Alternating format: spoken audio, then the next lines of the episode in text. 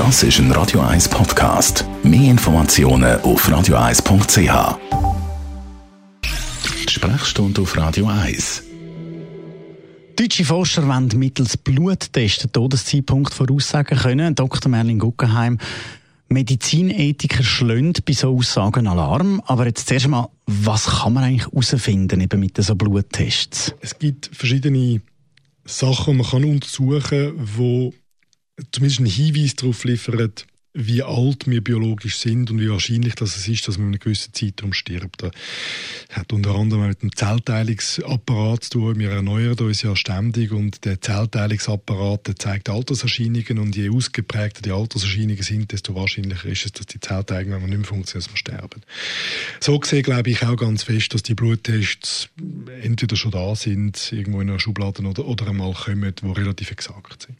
Wie genau kann man das voraussagen? Wie immer gibt es eine gewisse Unschärfe. Man kann dann sagen, die Wahrscheinlichkeit ist hoch, dass man in dem Zeitraum stirbt. Da braucht es wahrscheinlich einen Haufen Vergleichsdaten als Unterlage, um zu sagen, 80% der Leute mit dieser Konstellation im Bluttest sterben dann und dann. Aber da gibt es Ausreißer, oder da gibt es, weiß ich, 15, 20 Prozent, bei denen das dann halt nicht zutrifft, die entweder früher oder später sterben. Das was für Gründe auch immer.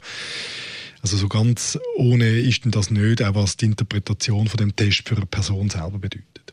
Macht das denn überhaupt Sinn, dass man eben weiß, wann das der Zeitpunkt da ist?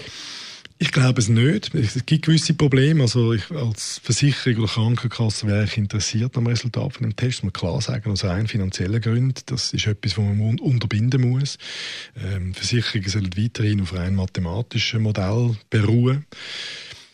Ähm, und für eine Person selber, glaube ich, ist das, ist das schwierig ähm, zum, zum Wissen. Und es hat mal Umfragen gegeben, die ersten, wie viele Leute das überhaupt würden wissen und tatsächlich wollen das die wenigsten Menschen wirklich wissen. Das ist nichts, mit dem wir konfrontiert sind. Danke vielmals. Dr. Merlin Guggenheim, die Sprechstunde da auf Radio Das ist ein Radio 1 Podcast. Mehr Informationen auf radio1.ch.